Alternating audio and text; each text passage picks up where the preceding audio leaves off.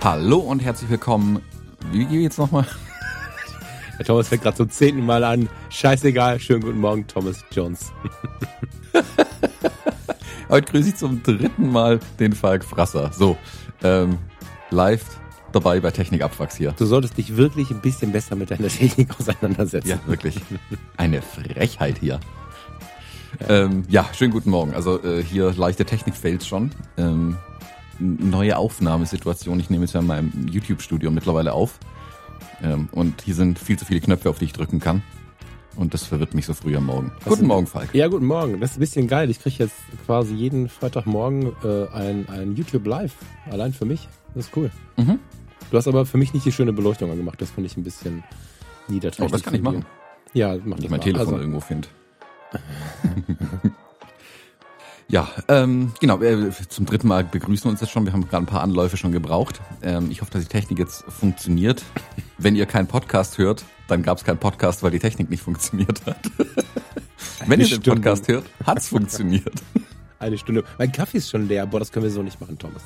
Ich muss mir hier mal die, die Nespresso mal irgendwie so an den Start stellen. Hier direkt. Dann kann ich on the run noch einen neuen machen. Ich glaube, das wäre ein bisschen laut im Podcast oder so. Aber ich finde, der hat, ähm, der hat ja so ein bisschen. Nee, ich finde das atmosphärisch. nee, ich finde, das macht halt einen Höllenlärm. Das klingt immer, ähm, als würde ein Bagger durch die Wohnung fahren. Ja, das stimmt. Ein, ein, ein Bagger auf dem Gästeklo, der mhm, so sich ungefähr. sehr viel Mühe geben muss. So klingt das, ja. Ja. Jetzt weiß ich aber auch nicht so richtig, wo wir anfangen wollten. Äh. Nee, ich, ich bin jetzt total durch den Wind irgendwie. Also ich kann auch berichten, dass ich jetzt auch eine neue Espresso-Maschine habe. Ähm, oh. Aber wieder ja. so ein Ding zum Handdrücken oder, oder, oder, oder ein Siebträger oder was hast du gemacht? Eine Siebträgermaschine. Oh, geholt, cool. Genau. Hast nachdem ich da, ja, also nachdem ich da irgendwie das zwei Jahre vor mir hergeschoben habe. Ähm, ich habe kürzlich bei den Minimalists, die kennst du ja auch, in mhm. deren Podcast zufällig reingehört.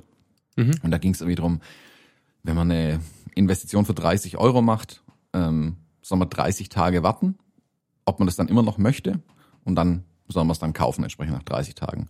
Und dachte ich mir, ich denke jetzt seit zwei Jahren an dieser Espressomaschine rum. Ja, ich habe die Tage in Euros abgewartet. Ich kaufe mir die blöde Kiste jetzt. äh, und ja, das steht die endlich da. Dann ich, gestern habe ich dann irgendwie versucht, das Ding einzurichten. Und dann trinkst halt irgendwie nebenher mal kurz vier Espresso hintereinander. Dann war ich leicht zittrig.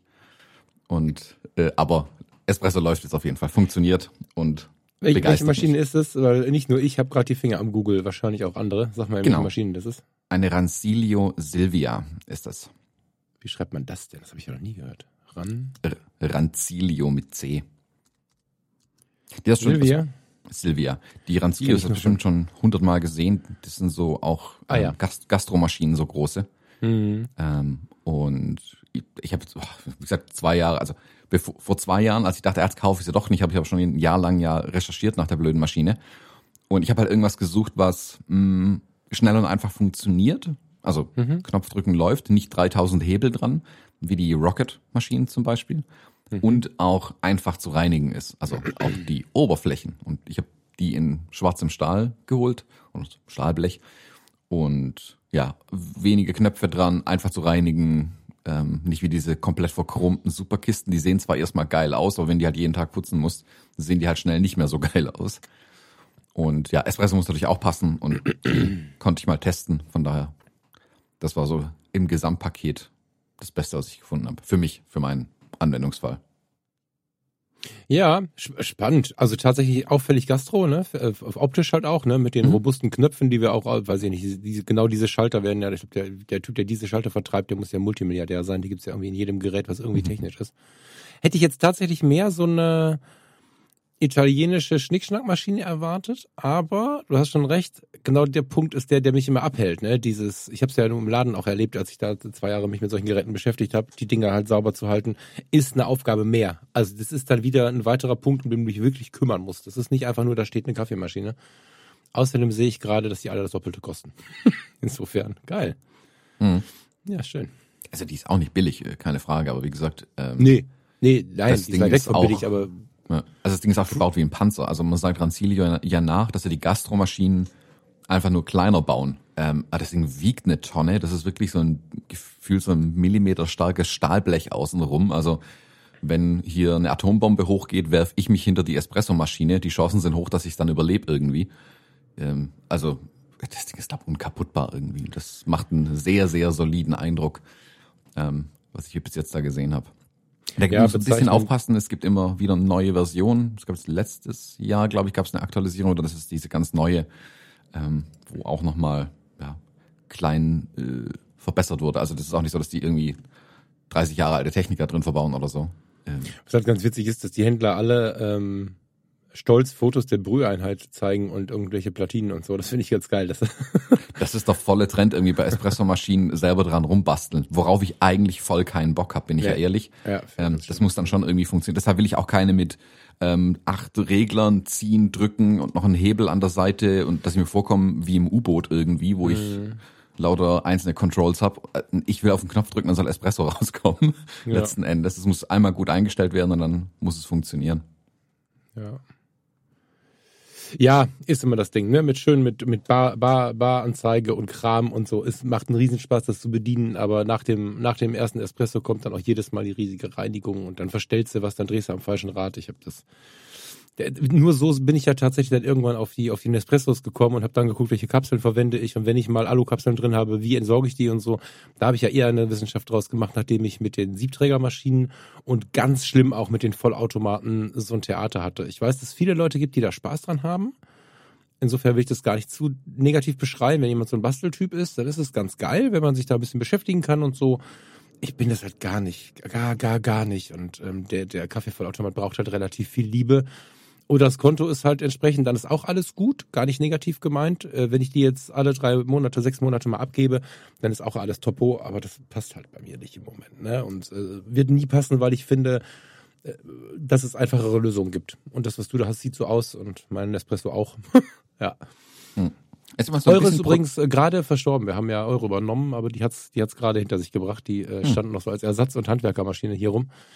Äh, die haben wir letzte Woche beerdigt. Hm. Gut, die war auch schon alt. Ja, ja.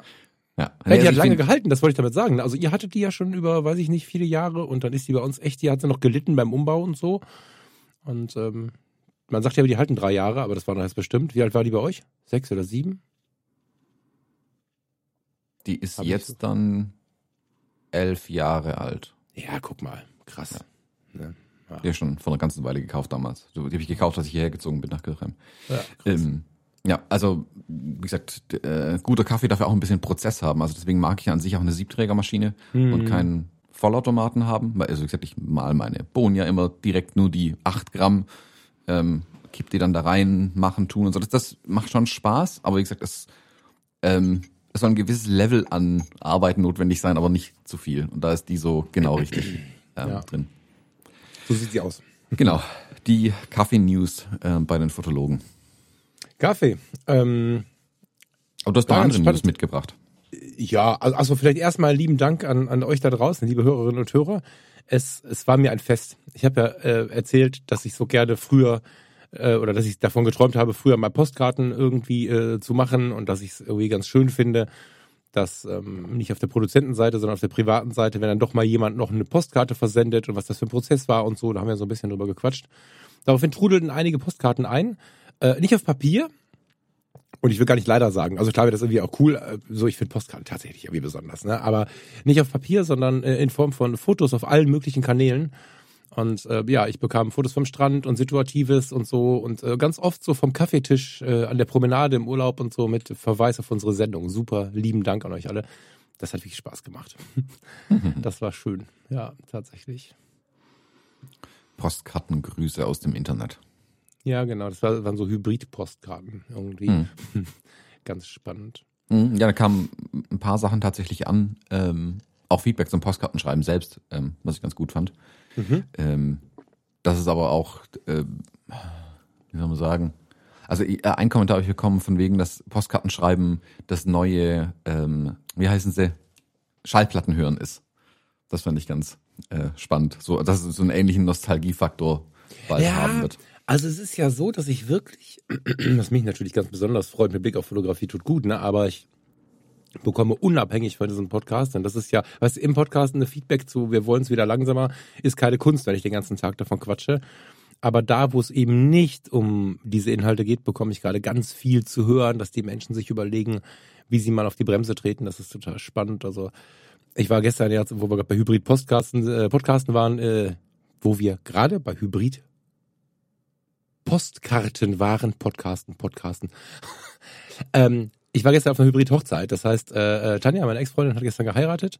Wir waren natürlich eingeladen und hatten da ein Riesenfest. Und äh, natürlich wurde ich in dem Rahmen auch gebeten, die Hochzeit zu fotografieren. Haben wir früher doch die Hochzeiten zusammen fotografiert. So war das natürlich eine Ehrensache, dass ich die Kamera mitgenommen habe. Und somit war das eine extrem intensiv persönliche Feierlichkeit, weil das dann so unser engster Freundeskreis ist, der da am Start war. Und äh, sich diese Welten auch sehr vermischen, äh, die sich da, die sich da getroffen haben jetzt mit den Jahren. Und gleichermaßen habe ich natürlich Fotos gemacht. Das äh, war mal wieder super interessant, weil so finde ich es eigentlich mit am spannendsten. Wenn du eigentlich Gast bist, der, der doch dir Mühe gibst, die geilsten Bilder mitzunehmen und in so einer sehr extremen Leichtigkeit mit der Kamera da unterwegs bist. Das war äh, beeindruckend. Das, das, äh, das wirkt bis heute nach. Und die Gespräche, die da entstehen, sind natürlich äh, ob mit oder ohne Kamera sehr, sehr intensiv. Und ich habe von Leuten, die ich vor ein paar Jahren noch als eher gestresst und getrieben erlebt habe, wieder sehr, sehr viel, wie sonst in anderen Lebensbereichen auch im Moment, genau solche Sachen gehört. Ne? Wir schreiben mal wieder Postkarten, wir haben mal wieder ein Puzzle rausgeholt. Ich glaube, Ravensburger war es, hat im letzten Jahr irgendwie ein Maximum an, mhm. an Puzzleverkäufen seit vielen, vielen Jahren gehabt. Und ähm, es sind ganz, ganz viele, denen ich das, ich will nicht sagen, nicht zugetraut hätte, weil das ist falsch, ähm, die noch nicht so weit waren die jetzt solche Sachen anfangen, die jetzt einen Plattenspieler haben, die dann sagen, boah, ich habe jetzt auch einen Plattenspieler, kannst du mir mal äh, die Platte leihen, die gibt's nämlich gerade nicht und keine Ahnung. Dann leiht man sich eine Platte, das muss man nicht mehr reinziehen. Ne? Du kannst jetzt hier die Kugel auf dem Fensterbank ansprechen, dass du jetzt ein Lied hören möchtest. Nee, man fährt von der einen Stadt in die Nachbarstadt, um sich eine Platte zu leihen. Also mal überlegen, wie, wie klimaschlau das ist, aber vom vom Faktor des bewussten Erlebens habe ich das Gefühl, sind die Leute gerade auf dem richtigen Weg zumindest ein ganz, ganz großer Teil. Mir begegnen immer mehr, die jetzt auch nicht den Podcast hören, also wo ich nicht sagen müsste, ja gut, die hören den Podcast, dann sind die natürlich irgendwie nah dran, sondern wirklich so Zufallsbegegnungen mitunter, die genau davon sprechen. Das finde ich echt geil. Hm. Hm. Also Guck dir, hier, gespannt, Erik was... hast du ja auch äh, auf dem Radar, ne? Erik mit seinen alten Telex-Geräten und Schreibmaschinen und was der Teufel. Davon gibt's ja inzwischen immer mehr Leute. Also, dass jemand mal ein Telex-Gerät sammeln würde, dass die überhaupt noch irgendwo im Schrank stehen und zu verkaufen und zu kaufen sind, ist für mich ja unfassbar faszinierend. Äh, Briefe schreiben. Ja, ich bin immer noch ultra schlecht. Ich habe äh, zumindest zwei, mit denen ich versuche regelmäßig Briefe zu schreiben. Das ist, ich schaff's dann alle acht Wochen oder so. Aber es werden irgendwann alle sechs sein, irgendwann alle drei sein. Da bin ich sehr, sehr zuversichtlich und genieße das sehr. Sehr geil. Hm. Also kannst du da ein bisschen moderner gestalten und den handgeschriebenen Brief per Fax verschicken. Ähm, dann sparst du zumindest den Weg zur Post. Ja, aber auch nur, wenn der Empfänger das dann irgendwie abfotografiert, weil sonst das Thermo, wie heißt das? Thermo, however Papier ja nach drei Wochen nicht mehr lesbar ist. Ja, das stimmt allerdings. Das ist ein bisschen wie hier diese äh, selbstverschwindenden Nachrichten, die es heute bei Snapchat und Instagram und so gibt. Nur halt genau. alt. Ach, ich dachte, das kommt daher. Stimmt eigentlich, das wäre eine geile Funktion, aber wie kriegst du den jungen Leuten erklärt, was ein Fax ist und Thermopapier? Snapchat jetzt mit Thermopapierfunktion. Was wir da machen, sind einfach Erinnerungen an alte Tage. Ne, das mhm. ist so ein bisschen, ne, die Pandemie hat uns ja allen, glaube ich, also ich bin fest davon überzeugt, dass wir alle ein größeres oder auch kleineres Trauma davon getragen haben. Glücklicherweise geht es uns allen so, deswegen müssen wir nicht mit dem Finger aufeinander zeigen, sondern wir sitzen alle in derselben Krankenstation. Und äh, es ist einfach schön, aus Zeiten, wo wir vielleicht ein bisschen unbeschwerter waren, weil wir vielleicht sogar noch Kinder waren, äh, Dinge zu nutzen. Ich glaube, dass da viel ähm, mit reinspielt und das ist ja eigentlich was Gutes. So. Hm. Ähm, dann hatten wir noch ein Road-Movie. Zumindest hat sich so angefühlt. Ich weiß nicht, ob du es äh, mitbekommen hast. Äh, ich bin mir fast sicher. Wir hatten im Fotologen Campus, aber auch auf allen möglichen anderen Kanälen und auch auf Seiten der Bildredaktion, äh, falsch, der, der Zeitschriften, also der Fotomagazine. Mein Gott, ich bin echt durch heute Morgen, verzeiht mir, ich bin noch echt müde.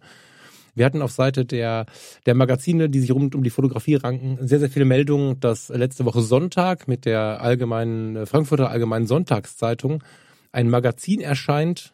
Die, das Magazin hieß äh, Fotostadt Essen, welches sich mit dem neuen Bundesinstitut für Fotografie beschäftigen sollte. Und Da hatten wir sehr, sehr viele Leute, die darauf hingewiesen haben und äh, alle haben sich gefreut und so. Und äh, Farina und ich waren in Düsseldorf unterwegs und haben dann gesagt, komm, wir fahren mal eben am Hauptbahnhof vorbei. Da ist auf jeden Fall noch ein Stapel Frankfurter Allgemeiner Sonntagszeitungen zu holen. Dann können wir ein bisschen bei den anderen Zeitschriften noch schauen. Ähm, ich bei Fotografie. Und ja, da war dann die Zeitung, aber es war keine Fotostadt Essen drin. Ich sagte, hm, gehst du mal eine weiter runter. In dem ganzen Stapel war keine Fotostadt Essen zu finden. Die Leute haben echt gedacht, ich, also ich habe so drei, vier halt auseinandergeklappt und dann wieder schön zusammengefalten. Dachte ich, naja gut, Auslieferfehler kann passieren. Sind wir nach Ratingen gefahren, haben uns hier unsere, unseren größten Zeitschriftenladen gesucht. Auch da nichts drin. Und dann rief die Frau vor der Kasse schon, Sie suchen auch dieses Fotodings, oder? Ich sage, ja. Ja, da waren schon ganz viele da. Das äh, ist da nicht drin. dann dachte ich, hm, das ist ja komisch. Und dann wollten wir aber eh schon länger mal wieder nach Essen. Und das ist ja alles hier ein Katzensprung. Und dann haben wir uns äh, nochmal ins Auto gesetzt und sind dann weiter nach Essen gefahren, weil wir dachten, naja, komm, also es geht um Essen und in Essen werden sie es wohl geschafft haben. Das kann ja jetzt nicht überall irgendwie fehlen. Haben da auch drei äh, Kioske abgegraben und äh, ja, äh, auch da sagte ein, ein junger Mann in der Bude, sie suchen auch dieses Fotodings, ne? ich sag, ja, nee, nee, da waren heute Morgen schon zwei da, das gibt's nicht. Okay, und dann, naja, sind wir halt in die Essener Innenstadt und haben einen Kaffee getrunken. Äh, war super schön, mal wieder da zu sein. Übrigens ein geiler Tipp für die Ruhrgebietler, die es nicht regelmäßig machen. Sonntags Essen Innenstadt ist wirklich eine ganz tolle, super entspannte, multikulturelle, ganz nahe Stimmung, finde ich. Ist immer wieder irgendwie schön. Kamen wir nach Hause und ich dachte halt, ja, aber shit, weil ich wollte dieses Magazin haben, weil wir so oft schon vom Bundesinstitut für Fotografie gesprochen haben. Wir mussten aber immer so neblig sprechen, weil wir nicht so richtig viele Informationen hatten und dann habe ich einfach mal so E-Mails im Kreis geworfen und äh, wollte herausfinden, wo denn dieses verdammte Magazin geblieben ist, weil ich mich so drauf gefreut habe. Und habe tatsächlich in, ich habe glaube ich noch nie so eine schnelle Antwort bekommen. Also selbst Thomas Jones braucht ein bisschen länger. Nach so zwei Minuten bekam ich eine Antwort von Steffen Siegel, oder ich muss, äh, also wenn ich korrekt sprechen äh, möchte, dann äh, habe ich eine Antwort bekommen von Professor Dr. Steffen Siegel. Und das ist der Professor für Theorie und Geschichte ähm, für Fotografie an der Volkwang Universität und in Essen. Und äh, der hat sich wirklich Mühe gegeben, hat sich mit dem Rathaus klein geschaltet und hat gefragt, was ist da los und hatte da auch schon ein paar Hinweise drauf und es gab wohl wegen dem Bahnstreiken Auslieferungsproblem. Also es war, das Magazin war tatsächlich nicht enthalten und jetzt beraten sie im Rathaus, äh, wie das unter Umständen an die Leute zu bekommen ist, ob es vielleicht im Rathaus ausliegt. So. Ähm, es gibt aber eine Online-Version. Und die möchte ich heute mal ganz warm empfehlen. Wenn ihr eine Chance habt, an das Magazin zu kommen, also an das wirkliche Magazin, dann macht es, weil das auf Papier noch mal mehr Spaß macht.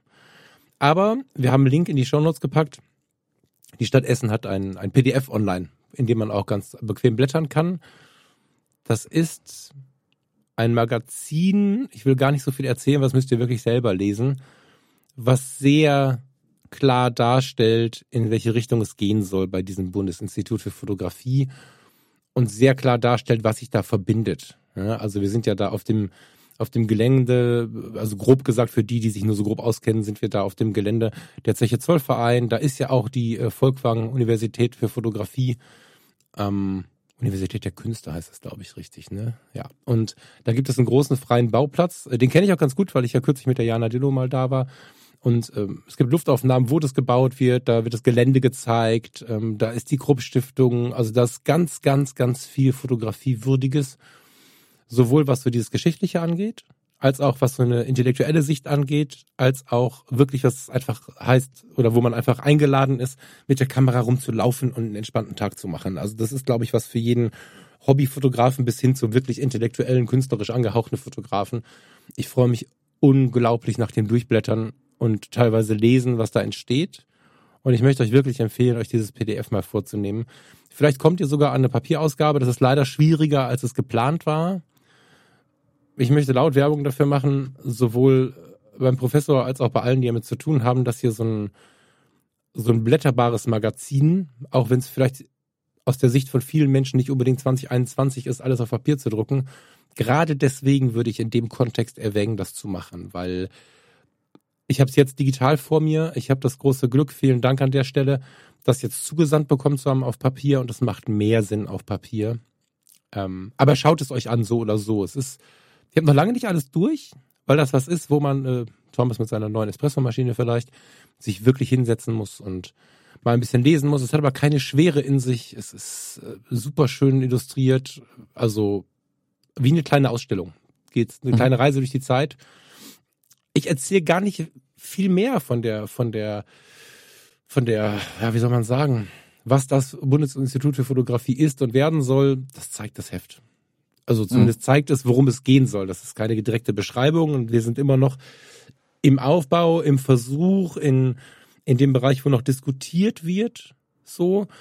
Ähm, aber es gibt einen schönen Einblick, was da kommen soll. Es wird im, im Dezember, auch das steht im Heft, auch ein, eine große Zusammenkunft geben. Muss man mal schauen, ob das vielleicht sogar was für die Hörerinnen und Hörer und für uns ist, wo da nochmal diskutiert wird über das, was da kommen könnte. Ich bin auf jeden Fall mega angezündet. Ich halte mich gerade so raus äh, und, und gehe nicht tief, weil ich mir wirklich wünschen würde, dass euch dieses Magazin anguckt. Und ähm, wenn der Professor Siegel zuhört, lieben Gruß an der Stelle. Danke für diese super geile Zusammenarbeit und ich hätte das Geld immer auf Papier. Können wir da einen Deal machen? Toll, wirklich. Du hast schon mal reingeschaut, oder? Mhm. Ich habe ein bisschen überblättert dazu, du gerade auch nochmal davon erzählt hast, ähm, auch noch ein bisschen reingeschaut, mal so die, ähm, die Artikel in der zweiten Hälfte ähm, so ein bisschen gescreent. Ähm, da ist zum Beispiel der hier ähm, über Barbara Klemm mhm. äh, drin. Den finde ich super spannend. Also, das, also ich, ja, also unbedingt holen das Ding. Also guckt euch auf jeden Fall das PDF-Ding an. Den Link packen wir in die Show Notes rein und auf fotologen.de. Schaut da auf jeden Fall mal rein. Ähm, ich werde da sicherlich heute auf dem iPad und ein Espresso in der anderen Hand ähm, noch eine Weile drin blättern. Und ich bin bei dir. Cool wäre natürlich das auf Papier. Ähm, ich denke mal, da werden sie sicherlich aber auch was draus machen. Also die sind ja äh, schlaue Leute.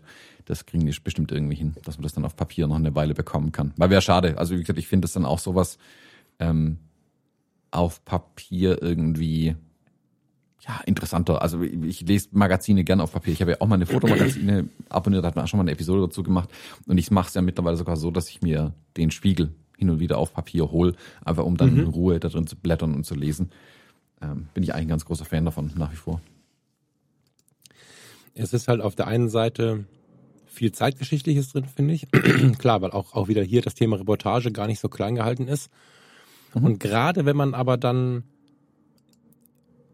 fotografisch da drauf blickt, auf diese ganz, ganz alten Momente, die drin zu finden sind und die ja eigentlich, also Geschichte und Fotografie ist hier so eng verbunden, dass das auf Papier einfach nochmal, wir sprachen gerade vom Bremsen, nochmal eine ganz andere Wirkung auf die Menschen hat und nochmal viel einladender ist, einen Offline-Ort zu besuchen. Also wir können ja heute online alles Mögliche besuchen. Ich könnte mir auch vorstellen, dass es an der Stelle viele Online-Angebote gibt irgendwann. Aber ich hoffe auch sehr, dass wir nicht komplett vom Offline-Angebot wegkommen, zumal dieser Standort ja so unglaublich gut ist. Es wird, so denke ich, irgendeinen öffentlichen Bereich geben oder zumindest öffentliche Termine. So. Ich sehe schon hier. Hier sind sogar schon, guck mal, das internationale Symposium von unikal bis unlimitierte Werte des Fotografischen. 2. bis 4. Dezember, da sind schon die ersten Termine. Ähm, Veranstalter Zentrum für Fotografie Essen, da geht's schon los. Äh, ich bin super angefixt. Papier, bitte Papier, ja. Ist halt auch, das geht halt mehr in die Tiefe, weißt du? Wir machen hier einen Online-Podcast und, und treffen uns morgens mit einem Kaffee und, und quatschen irgendwie über die Welt und was wir erlebt haben und manchmal nur über die kleinen Dinge, manchmal über die großen. Aber hier in diesem Magazin, das ist nicht so ein lockerer Talk, das ist nicht Thomas und Fall quatschen ein bisschen über die Fotografie und äh, die anderen hören zu und haben irgendwie eine schöne Zeit, sondern das sind wirklich mitunter erhebliche, wichtige Punkte aus der, aus der Geschichte. Und äh, ja, also ich habe das, ich, ich fürchte, dass diese Ausgabe durchgedruckt ist und dass die, die da sind, zu bekommen sind und dann ist es weg. So habe ich das verstanden. Aber ich mag dafür motivieren, dass das vielleicht äh, nochmal überdacht wird. Hm. Ja, also wenn ich die wäre, würde ich es halt auch auslegen. Also ich glaube, das, das geht gut weg. Ähm, ich ja. Glaub, ich glaube sogar, dass du, das hat, also Genau. Ich weiß jetzt nicht, wie das funktioniert, wenn jetzt eine Universität in Zusammenarbeit mit einer Stadt oder mit einem Bundesinstitut da irgendwie Kohle für nimmt. Das, da bin ich nicht im Thema. Ne? Aber wenn das auf diesem Level bleibt oder ungefähr auf diesem Level bleibt, ist das definitiv was, wo die Leute auch einen Zehner für hinlegen. Das muss ja, man auch locker. mal sehen. Ne? Das, also das denke ich schon. Ich meine, klar ist das immer schwieriger mit dem papiergedruckten Magazin so zu arbeiten, dass du kostendeckend bist, das ist mir absolut klar, aber man muss es ja gar nicht verschenken. Das jetzt ist for free, diese Ausgabe mhm. jetzt. Ähm, ich bin mir ziemlich sicher, dass in der passenden Auflage, wenn man das Ganze ein bisschen, ein bisschen abgleicht, ein bisschen schaut, wie viele Interessenten haben wir denn, dass man das Ding auf Papier im Abo oder was auch immer. Also ich gebe da einen Zehner für gerne. Ja. Hm. Ja, nee, schönes Ding. Reingucken. Hallo Internet. Da ich im Podcast natürlich vergessen habe, darauf hinzuweisen, meine Ausstellung Israel zwischen Glaube und Geschichte läuft nur noch bis zum 17. September in Nürnberg im Fuji X-Store. An dem Abend wird es auch eine Finissage geben. Sprich, ich bin vor Ort und wir können uns gemeinsam die Bilder anschauen, drüber sprechen und euch alle Fragen beantworten, die ihr rund um die Bilder habt oder andere Fragen, die ihr irgendwie mitbringt. Ich werde auch noch ein paar Bücher mit dabei haben. Wer also noch kein Buch ergattert hat, der Lagerbestand wird auch immer geringer. Auch das Buch könnt ihr dann vor Ort kaufen. Wenn ihr dann nach dem Anschauen der Bilder noch Lust habt, selbst zu fotografieren, am Samstag, den 18. September, mache ich gemeinsam mit dem Fuji X-Store und Fujifilm ein Street Photography Workshop in Nürnberg. Buchen könnt ihr den über die Website des Fuji Stores, fuji-store.de. Ich würde mich freuen, auch da noch ein paar von euch nochmal zu sehen und ich freue mich schon, mit euch gemeinsam die Nürnberger Altstadt zu erkunden. Und jetzt weiter mit dem regulären Programm. Hast du die Fotobimmel greifbar? Wobei wir sind ja schon beim Fotografischen, ja. Habe ich, aber wir sind eigentlich schon ganz tief in der Fotografie, das stimmt, ja. Genau. Ähm, wir hatten die letzten Male, jetzt haben wir es irgendwie vier Wochen, glaube ich, vor uns hergeschoben. Ähm, ein Bild wollten wir noch kurz erklären, zeigen. Ich wollte ein bisschen darüber berichten, ähm, dass ich auf meinem Insta gezeigt hatte. Und da kamen ein paar Fragen dazu rein. Da habe ich so äh, flapsig gesagt, ja, erzähle ich euch im Podcast. Jetzt mussten irgendwie alle vier Wochen drauf warten. Ist zwar nicht mein Bild der Woche, aber magst du es trotzdem kurz beschreiben? Ich bin total gut vorbereitet. Mhm. Liegt im Notion drin. Ja, aber es liegt ja auch bei Instagram, oder? nee, ja, mein Stories von vor vier Wochen. Ach, verdammt. Das hatte ich aber im Sinn. War das nicht im Stream auch? Und wenn nicht, warum nicht? Mhm. Ähm, beschreiben. Warte mal, ich ein bisschen größer.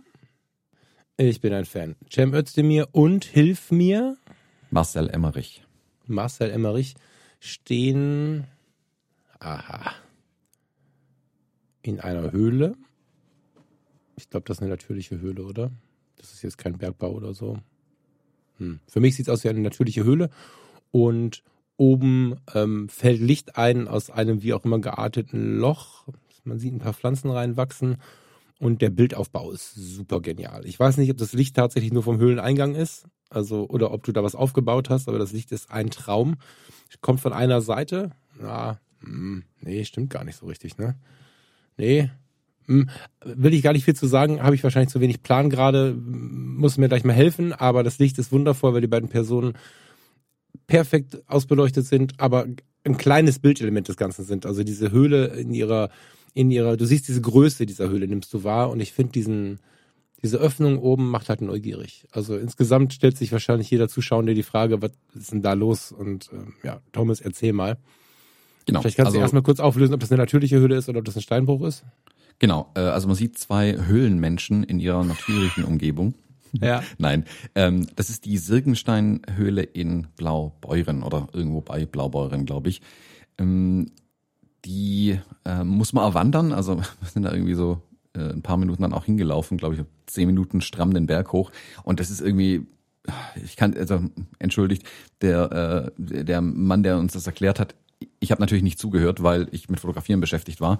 Ähm, uralte Höhle, klar, da waren irgendwie Höhlenmenschen drin, da hat man irgendwie einen Pfeil oder sowas gefunden. Ähm, die ist irgendwie x-mal ausgegraben worden und ist eine der wenigen die so erhalten, also was heißt erhalten, da ist nichts mehr drin außer der Höhle, aber interessante Höhle, weil natürliche Höhle, ähm, die man reingehen kann, relativ tief, ich weiß gar nicht, wie viele Meter es da noch reingeht, also wir stehen dann immer noch im, nicht Eingangsbereich, aber am Anfang, deswegen ist auch oben dieses Loch in der Höhle, wo tatsächlich Licht reinkommt.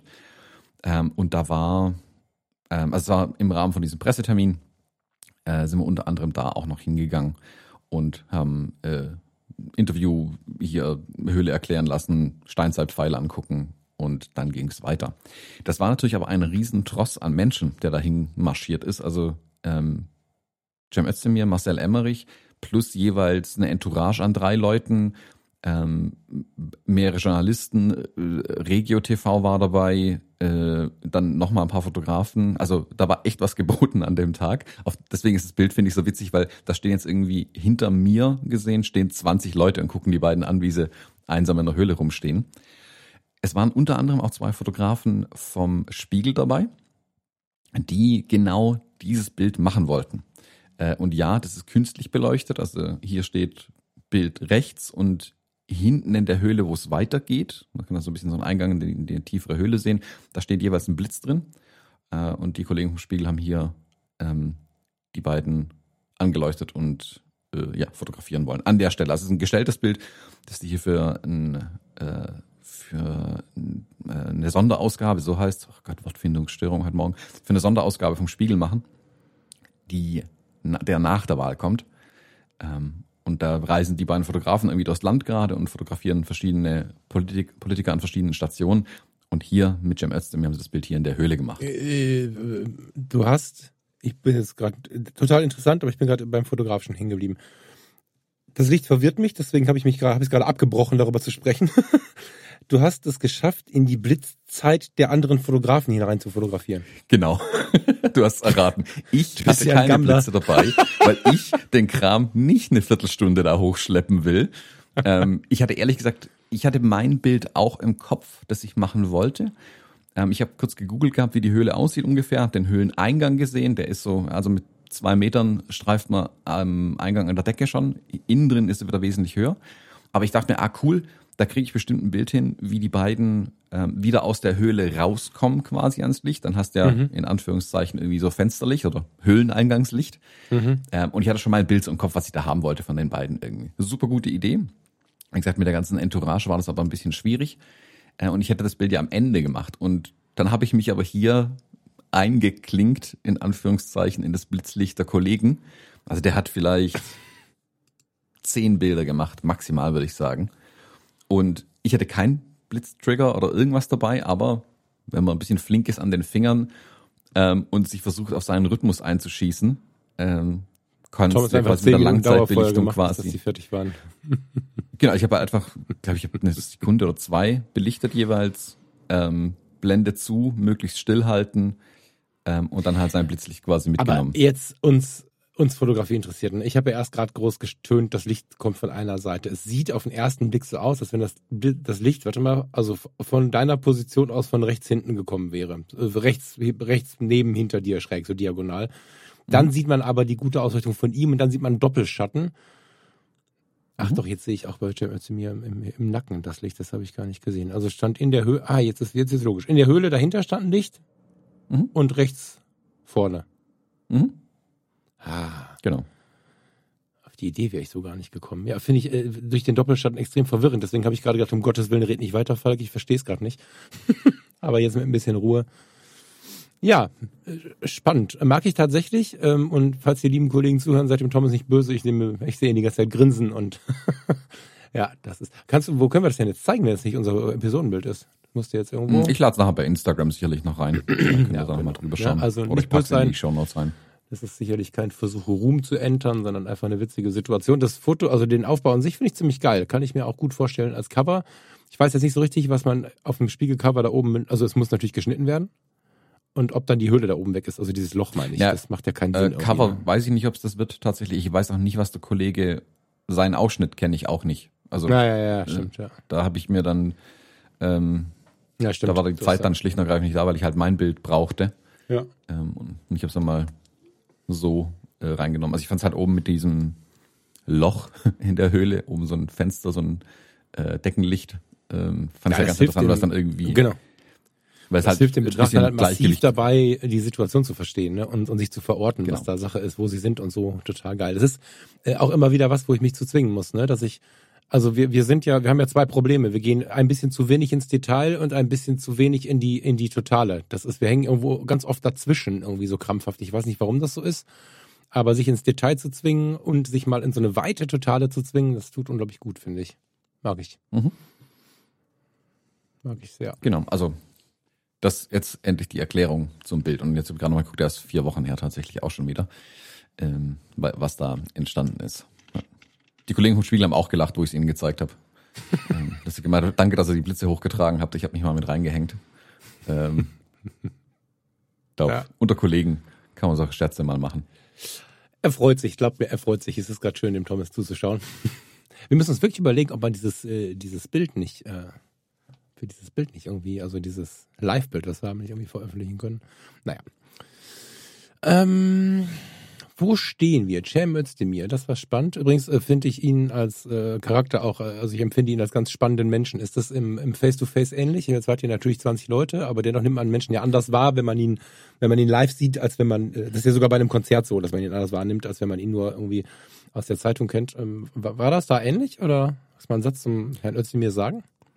Ja, äh, ich habe den als super entspannten Typ wahrgenommen. Also wir waren mhm. morgens hatten wir so einen Industriebesuch erst also er hat auch schon, also der Tag war echt ziemlich volles Pensum. Morgens Industriebesuch bei Iveco in Ulm im Technologiezentrum, sage ich mal, wo es um ähm, hier voll elektrische LKWs und Brennstoffzellen hast du nicht äh, gesehen ging und wie da die Zukunft aussieht. Ähm, technische Präsentation und ich meine, dieses Bild, was man immer dann manchmal, hat von so Politikern, die werden halt irgendwo hinschaffiert, um ein Bild zu kriegen. Was ich da gemerkt habe, ist, dass der Cem Özdemir ähm, entweder echt seine Hausaufgaben gemacht hat für den Tag oder einfach mit einem richtig großen Wissen schon von vornherein da ankam. Der war echt informiert und hat sich hier wirklich auf Augenhöhe mit denen unterhalten können über mhm. die Themen. Dann ging es noch völlig ungeplant um selbstfahrende Fahrzeuge und überhaupt und ist da irgendwie zwei Stunden auf dem Gelände rumgefahren. Er hat sich dann auch nicht nehmen lassen in so eine, ähm, wie heißen die Dinger, die, die Drehleiter von den Feuerwehrfahrzeugen? Drehleiter? Mhm. Ja, äh, ja DLK, Drehleiter mit Korb oder so. Ja. Genau, in so eine Drehleiter sich reinzustellen und dann da hochgefahren zu werden, um einen Blick übers Werk zu bekommen. Also war auch für jeden Spaß irgendwie zu haben. Dann ging es weiter in diese Sirgensteiler Höhle, Wanderschuhe an und Cem mir vorausgerannt irgendwie den Berg hoch und alle so, äh, okay, wir hatten nicht mit Gelände gerechnet, da so hinterher gedackelt. Ähm, und super entspannt, also wirklich super, super entspannter Typ. Und dann ging es noch weiter für den nach Stuttgart und hast du nicht gesehen. Ähm, und war interessant, dem, also mal ein paar Worte mit dem auch zu wechseln und zu sehen, wie so sein Alltag aussieht.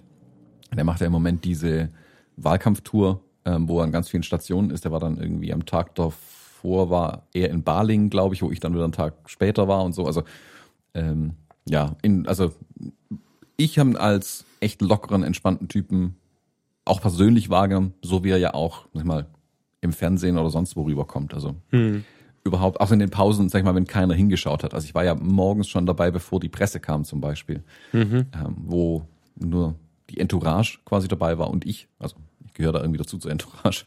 Ähm, und auch da, also hat sich genau so gegeben wie später auch. Das war keine, also keine Überraschung.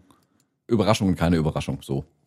Ja, hätte mich jetzt auch tatsächlich gewundert. Ich meine, gut, was willst du sagen, ne? Du hättest dich dann hier wahrscheinlich einfach ein bisschen zurückgehalten und gut ist das, aber Thomas, ab eine Minute Sprachzeit ist äh, keine Zurückhaltung mehr. ja, hätte mich jetzt auch gewundert, wenn es anders gewesen wäre tatsächlich. Ähm, ich glaube, dass er auch zu denen gehört, die diese Vorteile viel wichtiger nehmen als den Stress, den sie erleben. Ne? Also das kenne ich von Fotografen, ne? siehe Steffen Böttcher mit seinem Hessenstaff Wissen äh, Auftrag, den er da immer mal wieder erfüllt, wo er einfach im Auftrag der Wissenschaft fotografisch unterwegs ist und da kannst du natürlich hingehen und sagen, okay, ich muss jetzt hier fotografische Arbeit leisten und kannst davon total gestresst sein, dass du so viel schaffst. Oder du kannst dich einfach unglaublich freuen, was du in diesem Zuge auch lernen darfst und erleben darfst. Und ich kann mir vorstellen, klar, super anstrengend, durchs Land zu touren, aber wenn du dir da nicht was Positives rausziehst und nur denkst, ich muss so viel arbeiten, geht's dir wahrscheinlich relativ schnell ziemlich schlecht. Und wenn du aber wirklich Spaß dran hast, wenn du dir was zeigen lässt, wenn du die Idee mal mit der Drehleiter zu fahren positiv aufnimmst, dich vielleicht auch darüber freuen kannst, dass äh, diese Firma, äh, hilf mir mal eben, welche sind das? Iveco. Iveco, ich ja genau, also Iveco. Die sind ja auf ihre Feuerwehrsparte jetzt nicht unstolz, ist mein Eindruck, also zumindest aus der Zeit, die ich im Rettungsdienst und für die Feuerwehr dann unterwegs war. Und wenn dann so eine Firma mit ein bisschen Stolz sagt, der zu mir kommen, wir fahren mal eine Runde mit dem, so, das, das kann man auch positiv einfach alles aufnehmen und ich glaube und hoffe, dass er das so macht. Dann ist der Burnout und das, das Problem dabei viel weiter entfernt, als wenn man einfach den ganzen Tag jammert, dass man viel arbeiten muss. Ja. Mhm. War so also vielleicht so ein völliger äh, äh, Side Note zu Iveco noch. Wir haben uns da, wie gesagt, Wasserstofftrucks und hast du nicht alles Mögliche angeguckt. Ähm, und da haben sie uns auch ihre neuen Feuerwehrfahrzeuge ähm, noch dahingestellt. Ähm, die wären eigentlich gar nicht da gewesen. Da waren da die Waldbrände gerade so akut zu dem Zeitpunkt. Und ähm, die haben ein, ein Feuerwehrfahrzeug, wo hinten drauf eine Schneekanone draufsteht. Die normalerweise quasi eingesetzt wird, um Schnee auf die Berge drauf zu kriegen. Und Mhm. mit denen löschen die quasi. Äh, das fand ich faszinierend, was es alles für Kram gibt. Ja, ja, Ähm, ja, ja. Also Ja. irre echt. Also ich, das ist das Spannende an, an solchen Terminen jetzt gerade auch, dass ich halt in, in Bereiche rankomme, also in die Prototypenentwicklung von Iveco kommst nicht rein, also da muss man vor die Kameras fast abgeben. Ähm, das ist natürlich schon super, super interessant ähm, zu sehen, was da alles passiert. Und wie gesagt, ich bin ja so ein wissbegieriger Mensch auch und äh, ja, nimm das alles mit und fotografieren darf ich auch noch. Also was will man eigentlich mehr? Und so sieht's, glaube ich, auch Cem Özdemir und auch Marcel Emmerich tatsächlich. Also das ist eine, eine Einladung, die einem da gemacht wird. Ähm, und die kannst du jetzt sagen, oh, schon wieder rausfahren, oder du nimmst halt dankend an mit und erlebst auch tolle Sachen, glaube ich. Total, total. Vielleicht da mal, das können wir mal kurz zum, äh, zum, zum Anlass nehmen, mal so einen Blick über den Tellerrand zu machen. Da bin ich ein mega Freund von. Und es gibt so Bereiche, die fallen manchen Fotografen und Fotografinnen schwer. Und das, das sind so die Leute, die Bahnen fotografieren, das sind die Planespotter. Ich finde es nicht cool, dass die immer so am Rande der fotografischen Gesellschaft stehen, weil die mit sehr viel Leidenschaft dabei sind. Und in meinen Jahren für die Feuerwehr, für die Johanniter slash Feuerwehr, war es so, dass wir in Rating sehr, sehr viele solcher, ja, wie nennt man das denn? Ist das denn Einsatzfahrzeugfotografen oder wie, wie nennt man das? Feuerwehrfotografen? Keine Ahnung. Da kamen halt regelmäßig, also Rating ist immer schon relativ modern bis vorreiterisch, was die, was die Einsatzfahrzeuge angeht. So, das heißt, als ich dort im Dienst war, war es nicht selten so, dass dann an der Wache an der Scheibe klopfte und dann dachte ich, was, was, wie und dann stand da jemand und sagte ganz nett, "Ah, meint ihr, ich könnte mal euer Auto fotografieren. Das stand ja bei uns immer in der Halle, das heißt, wir haben ihn dann rausgefahren und so. Hatte ich jetzt nie ein Problem mit, gab Kollegen, die waren da genervt von. Ich fand das irgendwie mal ganz süß, ich habe denen noch einen Kaffee gemacht und so. Mm, Das ist ein ganz interessanter Bereich. Ich habe aber fotografisch das nie verstehen können zu der Zeit, obwohl ich natürlich schon fotografisch sehr intensiv unterwegs war. Und ähm, heute kann ich es gut verstehen. Also wir hatten kürzlich hier in der Gegend einen ganz, ganz katastrophalen Brand. Also ganz, ganz katastrophal klingt jetzt nach vielen Toten, so ist es nicht. Es ist niemand zu Schaden gekommen. Aber in einem mh, nicht so ganz struktur, also nicht so ganz, äh, wie sagt man, die Struktur des Ortes, was Einkaufsmöglichkeiten und so angeht, ist nicht perfekt. In einem kleinen Vorort ist ein mit sehr viel Herzblut betriebener kleiner Supermarkt abgebrannt hier in Ratingen. Und das hat für sehr großen Schock äh, geführt, weil der Supermarkt so geführt war, dass man den Herrn Koch, den Inhaber und alle, alle Mitarbeiter sehr, sehr gut kannte und das auch über die Orte, über die Grenzen von Ratingen hinaus. Und da waren sehr, sehr viele Fotos online und weil das ein, Vollbrand war, wo wirklich der gesamte Supermarkt gebrannt hat und es viele Fotos gab, haben die Leute sich doch sehr gewundert, was es da für abgefahrene Schaumlöschkanonen gibt und so. Und die nächste Stufe ist das, was du da beschrieben hast, genau. Und wenn man sich das dann mal anschaut und dann auch so in der Einsatzsituation dann nachher Fotos sieht, abgesehen davon, dass das eine ganz fürchterliche Geschichte ist, konnte ich nicht umher, obwohl es selber mal Teil meines Lebens war, mich dafür zu interessieren. Also das war, das war spannend. Ähm, Ich weiß gar nicht, ob wir da Leute bei uns haben. Ich habe noch nie, wir kriegen ja relativ viel Post, aber ich habe noch nie jemanden erlebt, bewusst, verzeih mir, wenn ich dich jetzt irgendwie aus meiner Erinnerung gestrichen habe, der nur Einsatzfahrzeuge und Co. fotografiert. Vielleicht habt ihr Lust, euch mal zu melden oder uns mal da irgendwas zu verlinken oder so. Ähm, weißt du, was ich meine, Thomas? Diese Bereiche werden immer so ein bisschen als, äh, als uncool beschrieben. Das finde ich eigentlich nicht geil. Also Eisenbahnen, Flugzeuge und äh, hier so Feuerwehr und so. Dabei ist das ein ganz interessanter Bereich und die Jungs sind eigentlich, Jungs und Mädels, Entschuldigung, sind eigentlich immer ganz zuträgliche, nette Leute so. Ja, also äh, von den Eisenbahnfotografen und Fotografen haben wir schon laut gehört. Die haben wir ein bisschen belächelt. Ähm, Ja, genau. ist halt nicht meins. Ähm, ich glaube, dass es sehr viel Spaß machen kann und ich glaube, dass da halt eher zwei Hobbys auch aufeinandertreffen, also Eisenbahn und Fotografie. Ähm, für mich ist Eisenbahn halt nicht, nicht, ich will nicht sagen nicht interessant, aber nicht mein primäres Interesse. Wenn ich jetzt, keine Ahnung, mit den nächsten Politikern irgendwie ins Eisenbahnmuseum fahre, finde ich das sicherlich auch spannend und interessant. Aber sehr wahrscheinlich halt nur für den einen Tag und dann ist es wieder gut. Ähm, ich werde mich jetzt auch nicht näher mit äh, dieser Schneelöschkanone von Iveco beschäftigen, nur weil ich sie einmal gesehen habe. Für den Moment ist es spannend und interessant. Ich bin aber so jemand, also ich habe gern, für mich ist die Fotografie das eigentliche Ding und damit erlebe ich halt ganz viele Sachen. Ich glaube, bei so anderen Sagen, da kommen zwei Hobbys oder zwei Interessen einfach hier zusammen tatsächlich. Ja, Deswegen ja, finde ich genau. es, glaube ich, auch super Genau. spannend für die Leute. Also ich, das Genau. will ich gar nicht absprechen. Ich glaube, für die, die daran ähm, Spaß haben, ist es ein Riesenspaß gleich auch, ähm, solche Sachen zu machen. Ja, ja, also was Thomas gerade beschrieben hat, ihr wundert euch vielleicht. Ich habe irgendwann mal versucht, mit Thomas einen Witz zu machen ähm, über Eisenbahnfotografie. Ich weiß nicht, wie ich das, weiß ich nicht, wie das kam. Irgendwie so. Und der war mit sehr, sehr viel Humor gemeint und da gab es dann aber äh, entsprechend ordentliche Rückmeldungen, dass das nicht cool ist, hier so dumme Sprüche zu machen und so. Und das muss ich mal bestätigen, das ist nicht cool. Und dann sind mir aber auch ein paar Fotografien hingelegt worden, wo ich sagte, alles klar, krass, da habe hab ich auch dummes Zeug erzählt. Und ja, ähm, seitdem denke ich da ein bisschen tiefer drüber nach, muss ich gestehen. Das nochmal lieben Dank. Ich habe den Namen leider vergessen an den, an den lieben Kollegen, ich glaube aus Österreich kam er, da kam er aus der Schweiz aus einem dieser beiden Länder kam er, dass er uns da oder mich im Speziellen so ein bisschen gerügt hat. Seitdem schaue ich ein bisschen genauer hin. Und ähm, ja, ich wollte einfach mal darauf verweisen, weil ich es ganz interessant finde und immer wieder schade finde, dass wir solche Beurteilungen haben. Mhm. Ja, Thomas, jetzt müssen wir mal kurz gucken in unsere Liste. Du hattest ja noch irgendwie ein paar Sachen zu erzählen, oder? Wir kommen nämlich langsam in Richtung unseres Endes. Genau, wir haben heute hinten dran ein hartes Limit an der Sendung, ähm, weil es direkt mit Termin weitergeht. Wir hatten die Fujifilm-Sachen noch, ähm, über die ich ganz kurz sprechen wollte. Ja, erzähl doch ähm, mal. Also die genau, gebe ich dir jetzt mal in die Hand. Woche, äh, der Zeit wegen bist genau. du wahrscheinlich einfach viel kompakter als ich und kriegst das viel Genau, also letzte Woche haben wir ja, wir haben, äh, letzte Woche haben wir an dem Tag aufgenommen, an dem die Präsentation war, deswegen konnten wir letzte Woche im Podcast gar nicht drüber sprechen. Ähm, ich habe mir die, ähm, den Fuji X Summit ähm, angeschaut, während ich nebenher Produkte fotografiert habe, was nicht mein ähm, größter Spaß war unbedingt. Also man macht's gewissenhaft, aber die Freude lässt zu wünschen übrig. Ähm, deswegen war es ganz cool, dass es nebenher lief und ich mich dafür dann begeistern konnte. Äh, zwei News, die eigentlich groß sind. Ich meine, das was News. Die GFX 50 S Mark II ist vorgestellt worden. Ähm, Riesenüberraschung. Ähm, ist im Prinzip eine GFX 100S mit dem Sensor aus der 50S oder 50R. Ansonsten fast keine Unterschiede. Videobereich ist ein bisschen anders. Das habe ich nicht ganz verstanden, warum sie da solche Einschränkungen drin haben bei der Kamera. Im Gegensatz zu 100S. Ähm, aber sonst ist von außen kannst du, wenn du die Modellnummer auf der Seite nicht siehst, kannst du von außen gar nicht unterscheiden, die Kameras tatsächlich.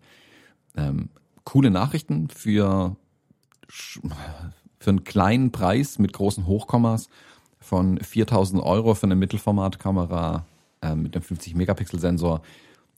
Eine Kampfansage, glaube ich, ein bisschen an den, an den Kleinbildbereich tatsächlich, weil die jetzt in gleiche Preisbereiche reinkommen auf jeden Fall. Ähm, technisch ist es natürlich immer noch was anderes. Also den Vergleich anzustellen jetzt zwischen einer Sony A9 Mark II und der Kamera ist nicht ganz gerechtfertigt. ähm, das sind einfach zwei unterschiedliche Werkzeuge auch ein Stück weit. Äh, aber ich finde es interessant, dass sie den, den Weg so konsequent gegangen sind mit der Kamera und im Prinzip genau das vorgestellt haben. Ähm, Lass mich mal einen Satz einwerfen, bitte kurz. Ich habe in, in, in, also in diesem Zusammenhang aus den Bereichen der Hobbyfotografen wahrgenommen, dass sie gesagt haben, boah, die ist ja gar nicht so schnell. Genau das meinst du halt, ne? Es ist halt nicht möglich, eine Mittelformatkamera genauso performant zu gestalten wie eine Alpha 9 zum Beispiel. So, das ist einfach ein anderer Anwendungszweck. So, so ja, ne? Und ich würde nicht mal sagen, dass es nicht möglich ist. Es ist halt einfach ein anderes Biest von Kamera und die kostet dann halt auch keine mhm. 4000 Euro mehr, sondern halt sehr wahrscheinlich 10. Ähm, mhm. Ähm, sie ist auch nochmal ein bisschen langsamer tatsächlich als die 100S. Ähm, der Fokus, das Fokussystem ist ein anderes, äh, ist ein bisschen langsamer, was den Fokus angeht, macht auch weniger Bilder pro Sekunde, also die macht, glaube ich, nur drei, ähm, während meine irgendwie vier oder fünf macht, wenn ich es richtig weiß. Ob man das jetzt braucht oder nicht, ist sei mal dahingestellt. Ähm, aber wie gesagt, ich finde es eine spannende Kamera auf jeden Fall. Was sie mit vorgestellt haben, und das war für mich eigentlich die größere Überraschung, gebe ich zu, ähm, das GF3570. Äh, ein kleines, wirklich kleines, handliches, leichtes Zoom-Objektiv für die Mittelformater für gerade mal 1000 Euro. Ähm, das ist auch so eine Kampfansage irgendwie, weil ich glaube, wenn man danach geht, wie die anderen GF-Linsen performen, ähm, wird die nicht schlechter sein, nehme ich mal ganz stark an.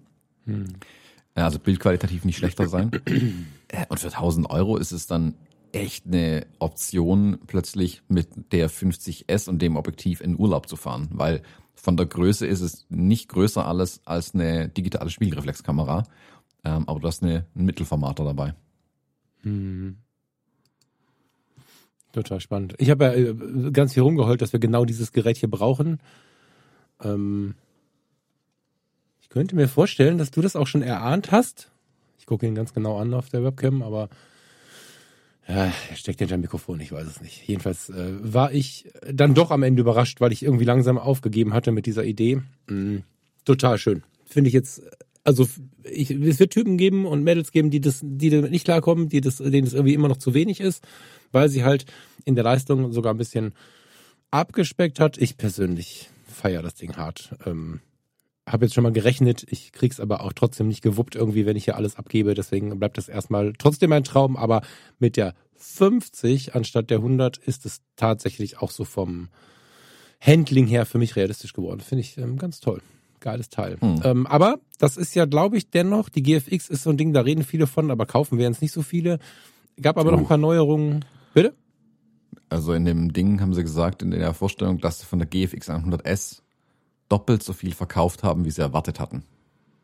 Ja, aber sind sich dennoch viel, viel weniger als von so einer XT3?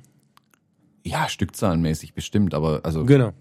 genau. ich, ich kenne nicht die Stückzahlen, aber ich kenne, also nicht die genauen Stückzahlen, aber ich kenne ein paar Stimmen ähm, von Fujifilm. Manchmal klar zu sagen, man hat doppelt so viel ver verkauft wie erwartet, kommt drauf an, was du erwartet hast. Aber ich weiß, die Dinger gehen wie geschnitten Brot. Also du bekommst also, die 100S nirgendwo her, weil die einfach permanent ausverkauft ist. Also die sind da die würden gerne mehr verkaufen. Hm. Ähm, und ich meine, ja, die 50 die ist natürlich, ich habe jetzt einfach an den Preis gedacht, 4000 Euro, weißt du, so der, der, die breite Masse an fotografisch interessierten Menschen, ganz bewusst sage ich jetzt nicht Fotograf-Fan, sondern fotografisch interessierten Menschen, legt jetzt nicht vier Mille für eine Kamera hin und nochmal ein Tausender, weiß ich nicht, was kostet das, 80, ist das 8017 oder was ist das für ein, ja, ne? Mhm. Was kostet das? Hast du das im Gesehen ungefähr? Weiß ich gar nicht, ich glaube zwei oder so. So, wer legt jetzt bei 6.400 Euro für ein Kamerasystem hin? Das sind jetzt nicht so viele, ne? Darauf wollte ich hinaus, dass das Ding wahrscheinlich auf ewig ausverkauft ist, fürchte ich auch. Deswegen bin ich eigentlich ganz froh, dass ich von der Kamera im Moment nur träumen könnte. Also ich würde eine ganze Menge geben. Also für eine GFX 50S Mark II und dieses 8017, ich habe da neulich nochmal so ein YouTube-Video gesehen von so einem Mädel, was irgendwie, ich glaube, durch New York getappelt ist und da ein paar Porträts gemacht hat. Da hätte ich ja weinen können. Also das Ding ist ja wirklich unglaublich. Hm. Aber ja. jetzt will ich nicht, jetzt fange ich hier an, gleich emotional zu werden, weil ich diese Kamera haben möchte. Vorspulen. Der Übergang, den ich versucht habe, war, mehr Leute werden sich dennoch in der Zahl dafür interessieren, was da für Objektive noch gekommen sind, äh, mit Blick auf eins, was auch ein paar Fragen aufgeworfen hat. Deswegen geht auch mal ähm, von dem GFX-Bereich in den X-Bereich kurz, bitte. Oh, ganz kurz. Genau. Äh, also äh, zwei Objektive und auf die habe ich wirklich gewartet, gebe ich zu, ähm, sind auch vorgestellt worden und zwar das XF23 1.4 und das XF33 1.4. Das 23er, sie haben es selber nicht als Mark II bezeichnet mhm. vom bisherigen 23er. Das ist es meiner Meinung nach auch nicht. Beim 33er ist ja auch schon die Brennweite eine andere als beim alten 1.4er. Mhm. Ähm, die beiden Objektive zeigen jetzt relativ klar, wo Fujifilm mit seinen APS-C-Objektiven hingeht oder was da für die nächsten Jahre zu erwarten ist. Sie haben es auch ganz klar so angekündigt dann nochmal oder erklärt. Ähm, sie haben ganz viel angekündigt, was sie noch machen werden in die nächsten zwei, drei Jahre rein. Das fand ich auch faszinierend. Mhm. Ähm, und ich habe das 18er 1.4, von mhm. dem ich ja unfassbar begeistert war und bin, mhm. ähm, weil kompakt gebaut, unfassbare Bildqualität, gestochen scharf, schneller Autofokus, wetterfest, alles, was man im Objektiv haben möchte. Mhm. Und das 23er und das 33er, die jetzt kommen, sind auf den ersten Blick dem 18er zum Verwechseln ähnlich. Mhm. Ähm, also es ist so, ich sage mal, ein neuer Stil der Objektive, wie die gebaut werden, was Äußerlichkeiten angeht, den ähm, verriegelbaren Blendenring, äh, den sie jetzt alle haben. Und auch alle das mhm. gleiche Fokus- und Weather-Sealing-System drin. Auch vom optischen Aufbau sind wohl das 23er und 33er sehr nahe beieinander. Ähm, also die sind ich sag mal, gemeinsam entwickelt worden, sicherlich, nachdem sie das 18er fertig hatten. Ähm, also rundum geile Objektive. Ich konnte beide noch nicht testen, aber rein was auf dem Papier steht und wenn ich den Vergleich zum 18er anstelle, glaube ich, dass die super sind, die beiden Objektive. Mhm. Ähm, für das 23er 949 und das 33er für 800 Euro, was mich überrascht hat, dass das günstiger ist. Ich hätte genau andersrum erwartet. Ach, krass, das kostet okay. 150 Euro weniger. Ähm, beide ab äh, glaub Ende November und Ende September äh, erhältlich. Hm, ich kann es nicht warten, äh, nicht abwarten, bis ich sie endlich in die Finger bekommt. Dann werde ich es nochmal ausführlich bei mir testen, kann ähm, sicherlich ein YouTube-Video drüber machen. Gerade das 33er bin ich aber tatsächlich am meisten gespannt. Also es ist ja viel ge ge geredet worden, ah, das alte 3514 hat so viel Charme, äh, hoffentlich kann das neue das auch. Ja, okay, Ähm, das ist aber nicht das Ding, warum ich einen 33er oder einen 35er brauche. Also ich will halt, klar das alte 35er echt Charme. Ich mag die Bilder aus dem Ding. Ich liebe das Objektiv. Aber es ist halt super in die Jahre gekommen mittlerweile.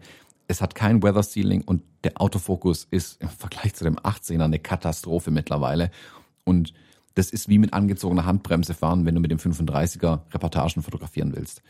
Ich mache es mittlerweile tatsächlich so, ich habe das 35 F2 in der mhm. Tasche und fotografiere damit die Reportagen. Einfach Weather Sealing ist wesentlich schneller im Autofokus. Bildqualität ist auch super und ähm, tut's mir da dafür völlig. Wenn ich in Ruhe ein Porträt schießen kann, würde ich das alte 35er rausholen. Ich glaube, dass dieses 33er hier jetzt, ähm, ich weiß nicht, ob es den Charme hat von dem alten 35er. Aber warum soll es den denn nicht haben? Ah, komplett anderer optischer Aufbau, das verändert die Bilder schon. Also am Ende macht's Bilder, Punkt. Ähm, ich weiß auch, ist immer schwer zu sagen, was dieser Charme an dem 35er ist. Ich glaube, das ist ja schon, wie das 35er aussieht mit meiner mhm. völlig verdengelten Gegenlichtblende da drauf. Mhm. Ähm, mal schauen. Das 33er sieht aus wie ein richtiges Arbeitsgerät. Also das ist so richtig, ich finde, es passt perfekt zu XT4. Du kannst da dran schrauben und kannst alles damit machen irgendwie. Mhm. Während das, das alte 35er halt ja, ein bisschen Nostalgie-Charme hat. Das ist eher Postkarte okay. schreiben, während das 33er hier ähm, E-Mails senden ist ein bisschen. Ähm, nicht so charmant, aber die Information kommt an. also ich bin echt gespannt. Ich, wie gesagt, ich will mir kein Urteil darüber erlauben, wie gut sie tatsächlich sind. Ich erwarte, dass sie nicht schlecht sind. Ähm, die, was viele gefragt haben, warum 33 und nicht 35, äh, keine Ahnung, also ich weiß es auch nicht. Ich weiß nicht, wie groß der Unterschied letzten Endes ist ähm, in dem Brennweitenbereich, ob man das so sehr merkt. Ein bisschen weiter ist für mich völlig okay. Ich glaub, ja, aber zwei Millimeter siehst du die überhaupt, die kriegst du doch nicht Genau, sieht man also vermutlich eh nicht letzten Endes. Ähm, ich könnte mir halt vorstellen, dass er da irgendwie durch die parallele Entwicklung mit dem 23er, ich weiß, wie die optischen Gruppen funktionieren, ehrlich gesagt, hm. ähm, dass sie schlicht und ergreifend in der Größe, die sie angepeilt hatten, die 35 nicht untergebracht haben, sondern nur die 33. Und wenn es dadurch kompakter geworden ist äh, oder kompakter geblieben ist, super Daumen hoch. Es gab ja mal, die hatten ja ursprünglich mal, bevor das 5010 kam, mhm. sollte eigentlich ein 3510 null, glaube ich, entwickelt werden. Mhm. Und das Ding war irgendwie so groß wie ein Putzeimer letzten Endes. Mhm. Ähm, deswegen kann ich mir schon vorstellen, dass hier irgendwo die, die zwei Millimeter sind ein Kompromiss vermutlich. Aber ein, den ich ehrlich gesagt gerne eingehe, wenn das Ding dadurch kompakt und schnell geblieben ist. Hm. Ja, bin ich gespannt. Also du hast jetzt so ein bisschen die Sorge, dass ähm, bei Canon ist so, dass, dass manche den Sigma Art Objektiven, was ich ja persönlich gar nicht nachvollziehen kann, eine zu große Qualität, wie soll ich das sagen? Die sind zu gut, heißt es oft. Die sind zu scharf, die wirken zu wenig analog. Ähm, meinst du sowas? Oder, oder was meinst du mit fehlendem Charme? Weiß, ich kann es selber nicht sagen. Ich, ich, okay. ich mag das 35er. Ich finde, es macht tolle Bilder. Die, die, das ist gestochen scharf. Ähm, die, die optische Qualität ist super an dem Objektiv. Mhm. Ähm, und es ist ja auch eine schöne Brennweite. Ähm, und ich glaube, dass da mehr rein interpretiert wird tatsächlich, als dann letzten Endes dahinter steckt, wenn man so will. Mhm.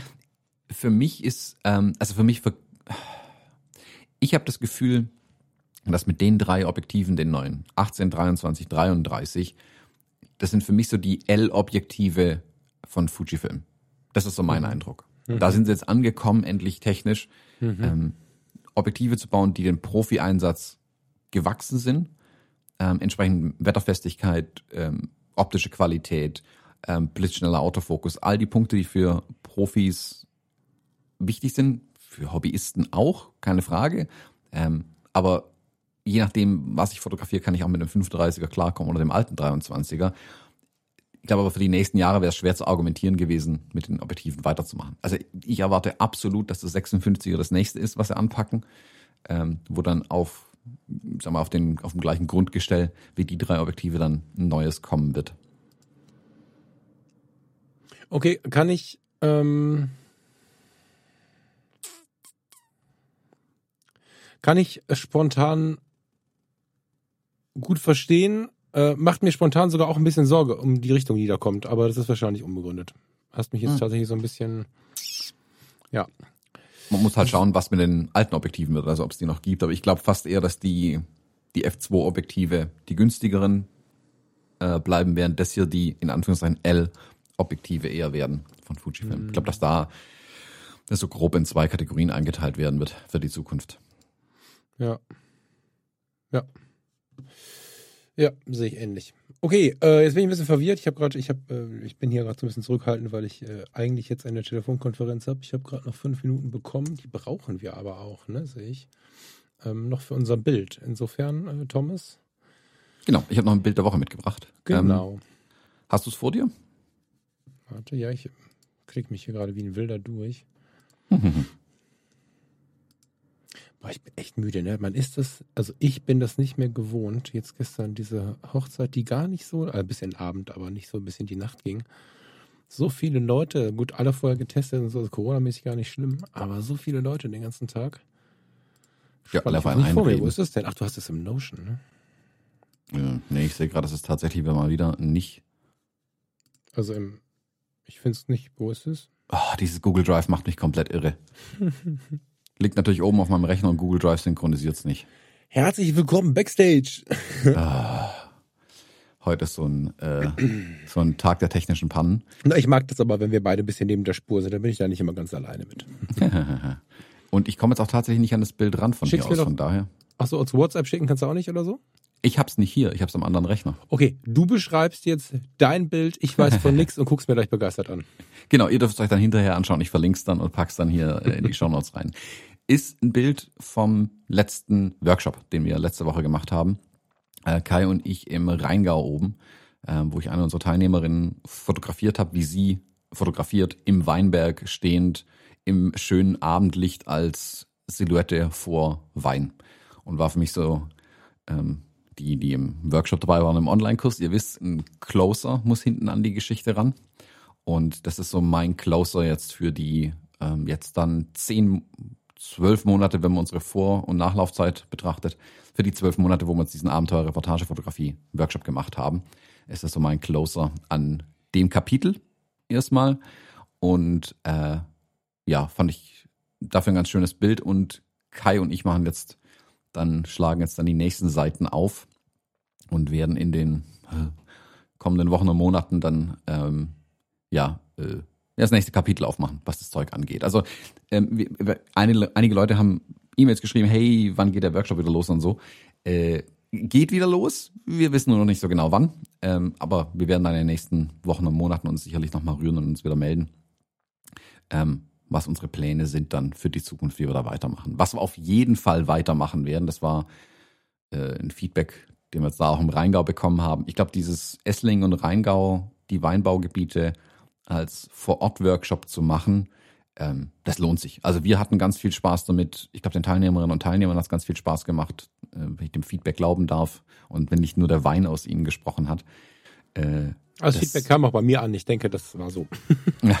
also ich fand's für mich war der Workshop eine schöne Kombination aus Wissensvermittlung und Erlebnis mhm. tatsächlich. Und ich finde, das macht so Präsenzworkshops ja aus. Also klar will man irgendwie Wissen mitnehmen, auf der anderen Seite willst du aber auch ein Erlebnis haben, eine schöne Zeit haben, interessante Menschen kennenlernen. Ein Workshop und, darf auf gar keinen Fall nur Wissensvermittlung sein. Genau. Das genau. ist und nicht möglich. Das muss eine schöne Zeit sein, an die man sich gerne erinnert, nicht nur, wenn man viel gelernt hat, sondern weil es einfach auch ein Erlebnis war, ja. Zwischenmenschlich mhm. auch. Genau, und da kam, war eine schöne Symbiose auf jeden Fall äh, in dem Workshop. Das hat mir extrem viel Spaß gemacht. Und ja, ich denke, das werden wir nächstes Jahr direkt wieder angehen. Wir müssen uns die Termine raussuchen. Wir haben uns informiert, wann die Weinlese nächstes Jahr ist. Kann uns natürlich keiner sagen. Von daher müssen wir mal schauen, wie wir das terminlich äh, dann unterkriegen. Aber es war, ob mit oder ohne Weinlese, bei schlechtem Wetter in Esslingen und bei gutem Wetter im Rheingau, auf jeden Fall ein cooles Ding. Und ja, wie gesagt, es war der der Closer an der Geschichte hier mit dem Bild dann für mich. Sehr schön. Dann bin ich gespannt, was du mir gleich für ein Bild schickst. Muss ich jetzt wirklich äh, abwürgen, weil ich habe um äh, 9 Uhr eine äh, wichtige Telefonkonferenz und wir haben 9 Uhr und 6. genau, genau richtig. Schön, genau. Klassisch Wasser. Ich wünsche euch allen eine total schöne Woche. Wir hören uns bestimmt auch nochmal kurz bei Fotografie tut gut, zumindest die, die da Bock drauf haben. Und ja, ganz liebe Grüße in deine kleine Familie, lieber Thomas, und bis nächste Woche. Genau, danke fürs Zuhören da draußen. Bis nächste Woche. Tschüss.